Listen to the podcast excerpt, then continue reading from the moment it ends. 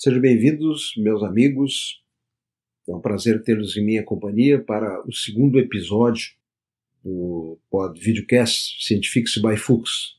Hoje avançaremos em ciência, mais objetivamente, depois de ter revisado o nascimento da razão, uma brevíssima revisão da filosofia, dos fundamentos filosóficos plantados lá na Grécia Antiga e que até hoje vigem sustentam, nos dão a forma mais racional de entender os fenômenos e nos posicionarmos no cenário humano, né, no nosso dia a dia. Mas especificamente eu estou usando como exemplos os eventos atuais, aqueles que vivemos, dado estarmos ainda, especialmente na nossa cidade, na nossa terra, aqui no Rio Grande do Sul, naqueles momentos mais críticos da epidemia. Se você está vendo isso e já passou por tudo isso, bom, sirva talvez para refletir sobre os fatos passados, certo? E pode ser isso útil para que você tenha maiores ferramentas de entendimento dos fatos futuros, dos esperados e dos inesperados, das relações sociais, das relações econômicas e outras entre os indivíduos. Ou seja, reiterando os propósitos desse podcast, eu pretendo com ele descrever, e vocês aproveitarão ou não, na medida que vocês tiverem esse interesse, descrever os fundamentos científicos para entender mais facilmente a realidade. No episódio passado, eu, como disse, revisei as relações instintivas com a razão, o lançamento das bases da filosofia até hoje contemporânea, suas relações com ciência e cultura, certo? E também lhes referi que tudo isso esses instrumentos que qualificaram em muito a humanidade, certo? E aí estão qualificando mais. Eu sou um crente na humanidade, que nós estamos avançando com base especialmente no culto à virtude, certo? O sentimento mais nobre humano. E terminei lá lhes dizendo uma breve introdução do que até abordaria hoje, ou melhor, nesse segundo episódio, sobre o que a ciência até agora nos deu na pandemia. Ela nos deu bastante coisa. Ela permitiu caracterizar a estrutura, o funcionamento do vírus. É uma brincadeira que fiz é de que até uma foto do Beelzebub foi feita e circula o mundo, certo? A ciência também nos permitiu, e aí muito pragmática e importantemente, o desenvolvimento instantâneo de métodos diagnósticos, certo? que mudaram muito a nossa realidade. Nós podermos chegar ao diagnóstico se estamos ou não infectados, os nossos pacientes, os nossos queridos, enfim, a própria humanidade a antevisão epidemiológica do surto epidêmico em países e regiões, fruto de modelagens, modelagens estatísticas, né, epidemiológicas, estatísticas a partir de dados conhecidos, eles estão se tornando mais precisos, mas é uma área que ainda engloba algum erro ou potencial de erro maior em função da instabilidade de certos elementos considerados para a previsão do surto epidemiológico, mas temos uma razoável previsão do que vai acontecer. A mais forte contribuição da ciência até hoje dada nesse momento foi o cuidar da possibilidade de evitar que os nossos queridos morram, certo? Que nossos pacientes morram. A capacidade de intensivistas, de médicos em geral e a equipe toda assistencial que envolve também os enfermeiros, hoje os fisioterapeutas muito atuantes nesses cenários, e até pessoal de apoio administrativo para que as coisas aconteçam, mas é lá no cenário da UTI é que a gente mantém a vida num limite, assim, na, no, na borda do precipício. Alguns, inclusive, chegam a cair, já eles de volta, certo? Mantendo a vida em condições de respiratória grave, com ventilação mecânica, com outros suportes medicamentosos e que permitem, então, que a mortalidade, que para pacientes graves seria muito, muito alta, tenha se reduzido, ou seja, esteja ocorrendo alguma coisa entre 20% a 40% dos pacientes que internam em UTI, dependendo em parte da gravidade dos pacientes e da qualificação das UTIs. Nós todos os que cuidamos dos doentes, eu na condição de médico, como ex-intensivista, mais de 30 anos, a gente vive muito emocionalmente, certo? Não há ninguém rígido emocionalmente frente à realidade e a tristeza de perder alguém, a dor, às vezes previsível, e a grande satisfação de salvar pessoas, que é o que essas equipes de saúde fazem no seu dia a dia, estão fazendo atualmente. Outros exemplos que são muito importantes e até expressam outras vitórias da ciência contemporânea, que já vem de mais tempo, mas que hoje se mostrou assim muito útil, foi a comunicação, a possibilidade do smartphone, enfim, né, a possibilidade das pessoas que nem existiam entrarem no mundo com um telefone, eu digo, há muito tempo, com um telefone todo mundo virou um, um potencial empresário, um empresário de telefone e um ser que teve chance de passar a existir. E no caso brasileiro, né, esse ser que não existia praticamente, praticamente nem a certidão de nascimento tinha mais, nem falar em CPF, conseguiu registrar um CPF e receber dezenas de milhões de brasileiros, certo, desconhecidos do ponto de vista contábil brasileiro, mas que existiam de fato, todo mundo sabia, certo, receberam sustentação para passar esses momentos mais duros. E os meios de comunicação, certo, inimagináveis que estão permitindo que nós tenhamos uma comunicação instantânea e até no meu caso a produção de, de vídeos caseiros, né? Passo a ser um produtor, diretor cinematográfico e ainda por cima eu sou o artista, o ator, né? Então é barbadinha, certo? E ser e produzir o filme que eu quero produzir a baixo custo. Espero que o filme seja bom para vocês. O que, que a ciência não nos deu ainda? A ciência não nos deu na pandemia formas efetivas de prevenção, ou definidamente conhecidas de prevenção, e meios de tratar o, o Covid-19, certo? Isso ainda a ciência está nos devendo. As formas de prevenção têm várias que se repousam muito no nosso instinto, né? no nosso instinto que, olha, tá ali, o agressor não enxerga, a gente não enxerga, mas se a gente ficar fechado e não tiver contato com outro ser humano, ele não vai nos pegar, entendeu? E isso determina a principal abordagem Difícil de avaliar do ponto de vista científico o tamanho da sua eficiência, até onde ela é necessária, se há outras alternativas, mas que estão determinando as decisões das autoridades, os cientistas interpretando a realidade, mas ainda em grande parte sob domínio do instinto. É um viés na interpretação dos achados pelo medo, que é coletivo e também afeta, obviamente, e mais ainda as autoridades que ficam com a responsabilidade né, de cuidar da sua população, mas os cientistas, os médicos, enfim, também ficam muito, digamos assim, comprometidos com essa situação. E as formas de tratamento, apesar de já haver alguns ensaios clínicos que mostram que algumas intervenções podem diminuir a probabilidade de morrer em pacientes graves, ainda não temos o tratamento efetivo. E a grande forma de prevenção, a vacina está sendo feita numa velocidade inimaginável, e eu acredito que ela daqui a pouco esteja aí. Se você estiver vendo isso no futuro, talvez ela já esteja aí, você seja feliz, e numa ilha grega, tirando férias. Mas vendo isso só para lembrar, olha como era essa situação naquela época. Bom, eu tive um breve diálogo com o instinto. Certo? O instinto é ao mesmo tempo pessoal, né? o meu instinto, mas ele também é universal. E ele é meio parecido com o de vocês. Então, ao conversar com o meu, provavelmente conversei com o instinto dos senhores que me assistem, senhoras e senhoras. Pois é, companheiro, disse-lhe, tu estás como o diabo gosta, né? O instinto aqui, no caso, usamos o dialeto gaúcho, certo? E ele me respondeu: Pois é, né? Viram quem manda? Viram quem manda? Há séculos, milênios, vocês tentam me submeter à razão, tal do processo civilizatório, etc. Outras bobagens, né? Mas vocês estão vendo, né?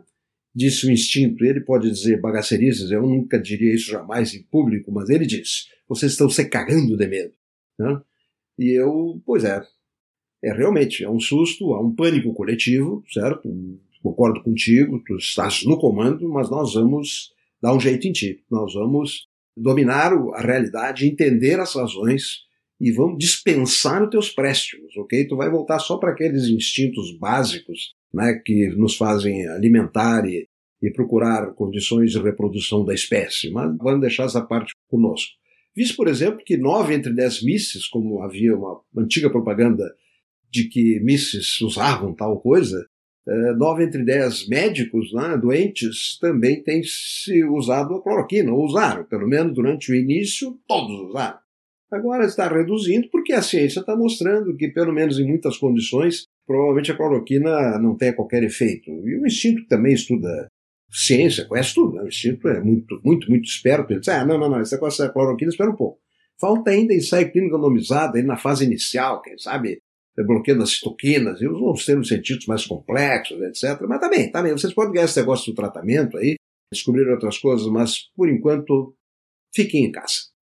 Fiquem em casa. E até me disse em inglês: I may gonna lose this, but you'll stay at home forever. Ok? Obviamente ele é um, um poliglota. Bom, ocorreu-me comparar as semelhanças e as diferenças entre a Covid, a epidemia Covid e a epidemia espanhola, né? nesse centenário, parece que vem de seis, seis tomara, né? Acho que eu não vou estar mais aí para assistir o próximo, esse tipo de epidemia, mas lá foi muito mais sério, né? Morreram 10, 20, 30 milhões de, de humanos. Aqui não vai chegar a isso, certamente não vai chegar, tenho certeza, mas havia semelhança, há semelhança entre os dois surtos. O pânico coletivo é um, certo? Certamente havia naquela época, talvez, né, devido ao instinto primeiro, né, o que temos lá dentro. Eu não posso exatamente medir a realidade do pânico naquele momento, a negação também, mas eu, a gente leu, terminando muita literatura sobre isso, e certamente aquilo estava ocorrendo, houve negação, houve medo e várias coisas. Noção dos modos de infecção também já havia à época antecipação de que iria nos pegar, certo? Isso, a partir de certo momento, as pessoas se deram conta, olha, ela está vindo, ela está vindo da Europa, chegou de navio, vai pegar no Brasil. A inação de sociedades também foi descrita naquela época, que também houve, certamente, a ideia de que o isolamento pode ser eficiente, e certamente é pelo menos em parte eficiente, também foi a conduta tomada àquela ocasião. A esperança de que surgiriam métodos de prevenção e tratamento é similar também, mas aqui nós temos mais chance que isso realmente ocorra. Muitos entendidos falavam do assunto naquela ocasião. Hoje também muitos entendidos falam do assunto.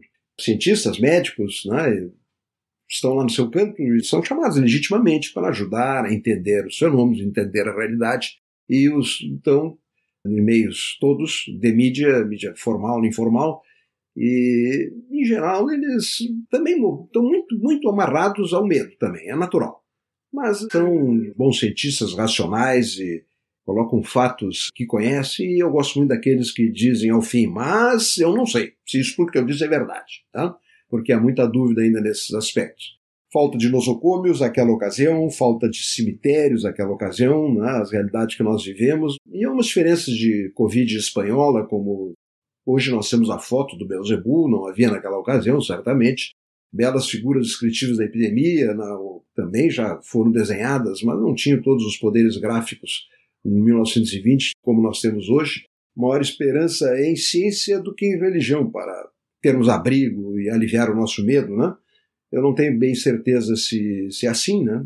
né? Isso é uma decisão pessoal, mas certamente há coletivamente maior esperança que a ciência ajude. Uma probabilidade realmente maior de surgirem formas efetivas de prevenção, não há dúvida, e tratamento, possivelmente a, a médio prazo. Maiores possibilidades de extração familiar, né? Mas eu botei, coloco pontos de interrogação nisso, porque eu não sei como é que as pessoas se divertiam exatamente naquela época em casa.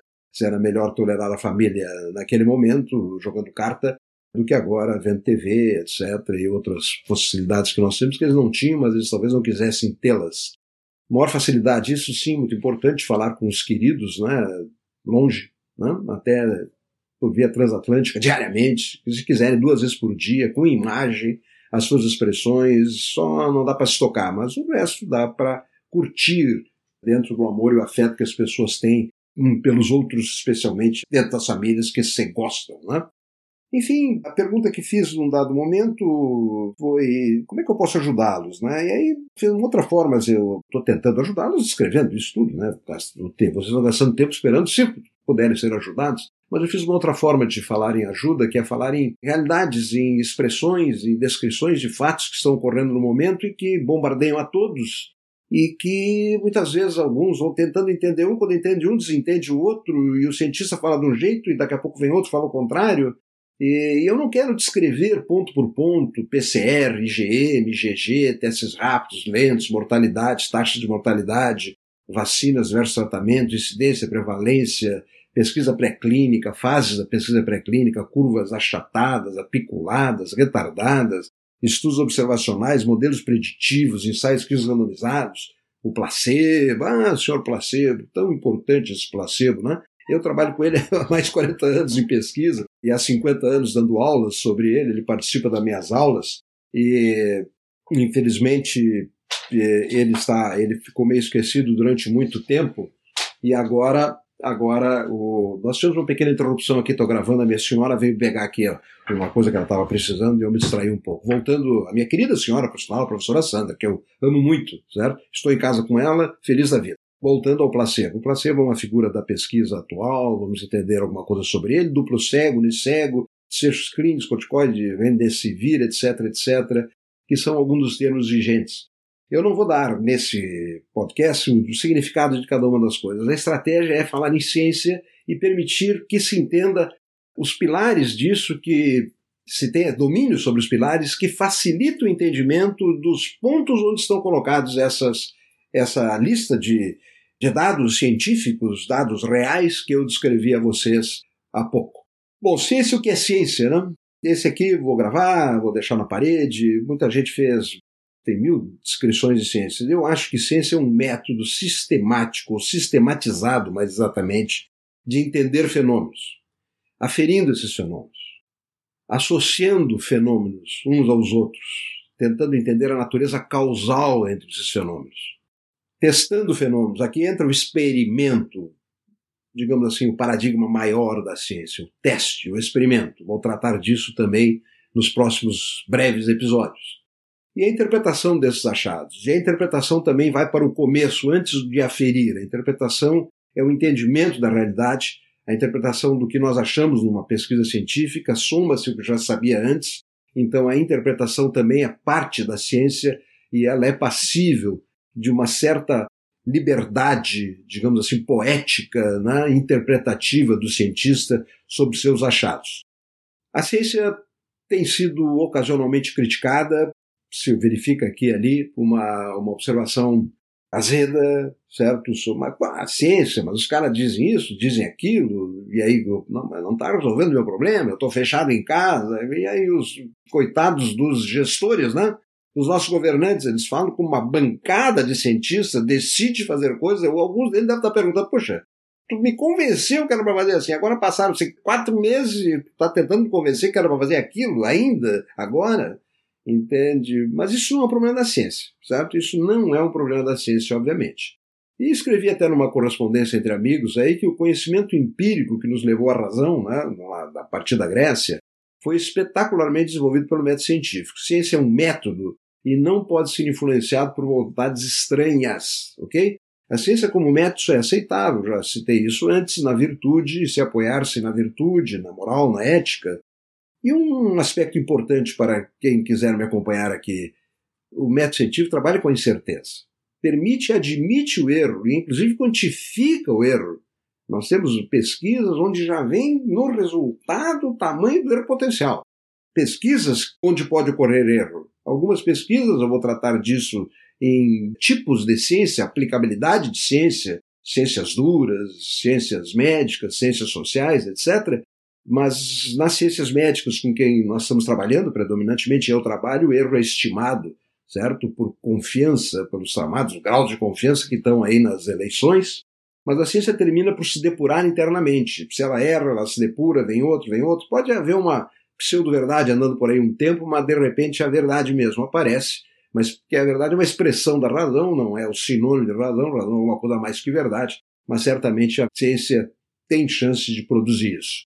Meus amigos, esse foi o segundo episódio, certo? Então nós avançamos nessas relações entre instinto, razão, ciência. Nós temos que trabalhar agora, trabalhar um pouquinho. Nem os episódios que eu chamei num dado momento lá no planejamentos, em Priscas Eras, de boring moments ou episodes, né? Episódios chatos, um pouco chatos, mas eu vou recheá-los com a realidade contemporânea, né? Para facilitar o entendimento e manter o interesse de vocês, porque somente isso vocês estão vendo aqui, vocês pode ser, vocês pode ser o primeiro, a senhora minha mãe, que é a única que viu até agora, né? pode ser lá adiante, quem sabe, o, o de número 2 milhões 340 está vindo aqui para ver o que, que aconteceu aquilo, talvez no meu episódio 312, quando anunciou-se que eu fui preso, então vou ver o que, que esse cara fez, entendeu? Então, pode ser que você encontre isso aqui se houver interesse de vocês verem. Não estou falando em milhões, mas é uma brincadeira. Isso aqui é mais para um círculo estendido de amigos que eu estou fazendo. Ok? Muito obrigado de novo por estarem comigo. Lhes espero no próximo episódio de Scientifics by Fuchs. Tá? Até o próximo.